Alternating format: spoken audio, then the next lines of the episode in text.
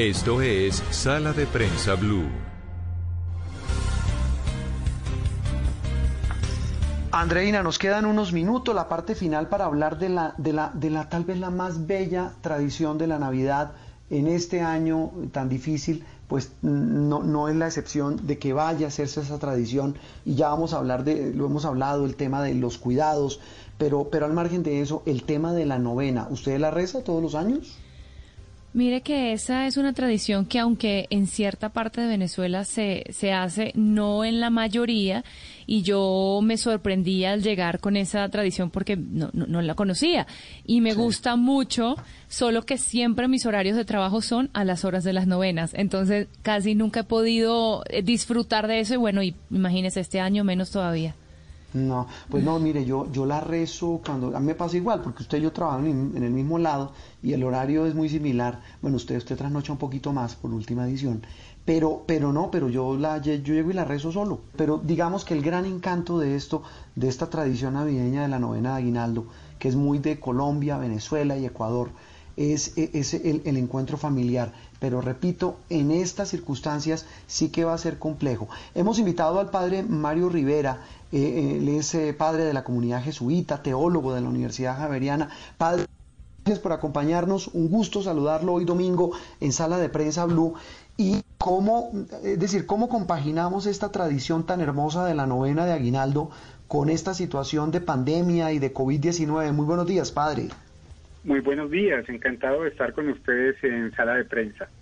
Pues mira, yo, yo creo que son perfectamente compatibles en el sentido eh, meramente religioso, pues una novena es nueve días de preparación para una gran fiesta religiosa. Así podríamos tener una novena de Pentecostés antes de la venida del Espíritu Santo, cuando hay una un santo particular o una advocación de la Virgen que celebramos, la novena se hace nueve días antes entonces es como un disponerse interiormente para la celebración de esa fiesta. Eso sigue siendo absolutamente vigente. Otra cosa es que lo hemos adornado y de manera muy linda, no estoy criticándolo, pues con encuentros familiares, grandes reuniones de diversión, regalos para los niños.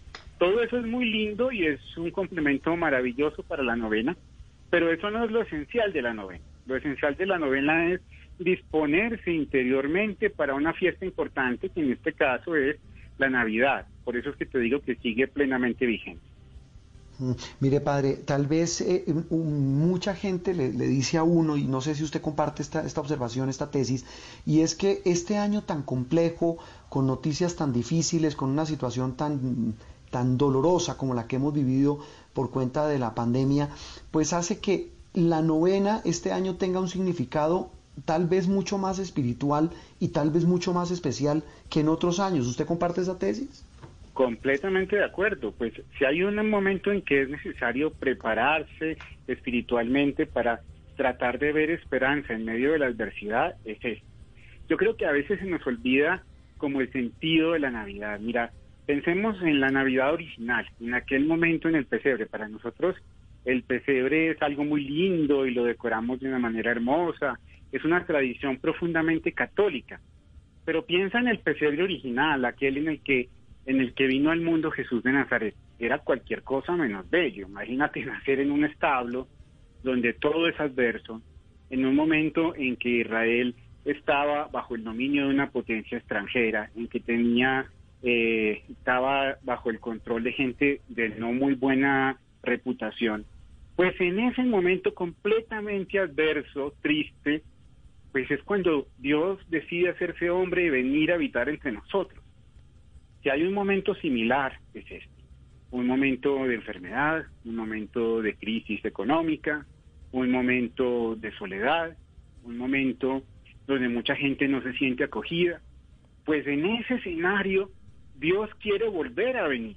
Dios quiere estar en medio de nosotros y la novena nos prepara el corazón para que sea ese el verdadero pesebre donde Jesús pueda nacer, darnos esperanza, llenarnos de luz y recordarnos que aunque este año ha sido nefasto, la última palabra no la tiene el dolor y la muerte, sino la esperanza y la vida.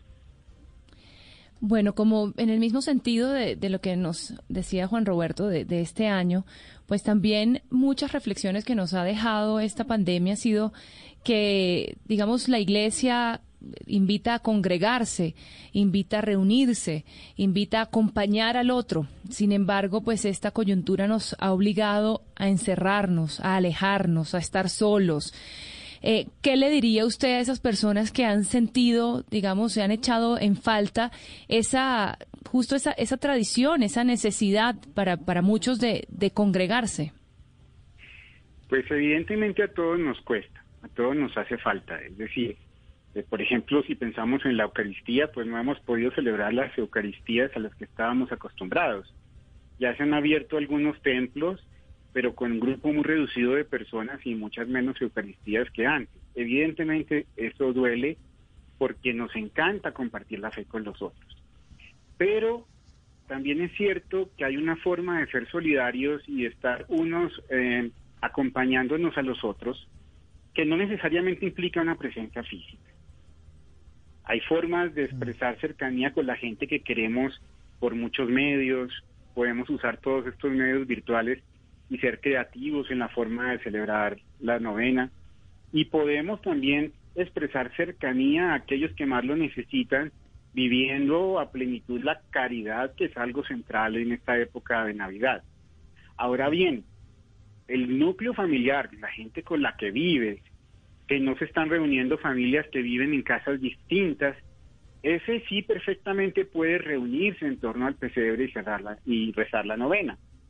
Eso no es peligroso en términos de COVID si es con la gente con la que yo vivo siempre. Y ahí hay muchas posibilidades para seguir celebrando juntos. Quizás no podremos tener estas celebraciones con la familia ampliada y los grandes amigos, pero con el núcleo familiar más cerrado sí podremos tenerlas. Y eso será un pequeño reflejo de mi gran familia, de mi gran grupo de amigos que no están conmigo físicamente, pero que podemos hacerlos sentir queridos y presentes en nuestra oración de la novena y pedir por ellos y expresar una cercanía espiritual. Sí, mire, padre, usted menciona, digamos, las alternativas, las posibilidades. Eh, también es válido rezarla por Teams, ¿no? O por Zoom. Por supuesto, por Teams, por Zoom, por, por, lo que quieras.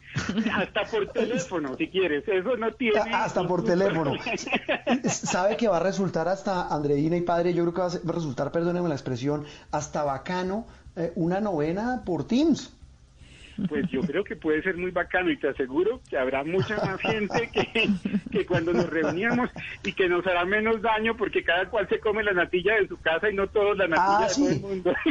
E-, ese, ese, tal vez es, el, es, digamos, el cambio trascendental. Pues padre, queríamos simplemente saludarlo, que usted compartiera con nuestros oyentes algo de tal vez lo más bonito del espíritu de la Navidad en un momento tan difícil eh, para muchos colombianos que han perdido seres queridos, que van a estar confinados, lo mencionaba usted, eh, muy, muy cercano al espíritu de esa Navidad, no tan materialista, no tan cargada de compromisos sociales y más de una renovación espiritual que tal vez es el gran, el gran centro del mensaje de la Navidad. Padre Mario, un gran abrazo y feliz Navidad. Encantado de estar con ustedes. Un saludo a toda la sala de redacción y también a todos los oyentes y una feliz Navidad y un próspero año para todos. El, el, doctor llama a mí, el padre Mario Rivera, él es padre de la comunidad jesuita andreína, teólogo de la Universidad Javeriana, y a rezar por Teams. Ese yo creo que es el, momento más, eh, digamos, la, estrategia más efectiva y más segura para evitar problemas en estos tiempos de pandemia.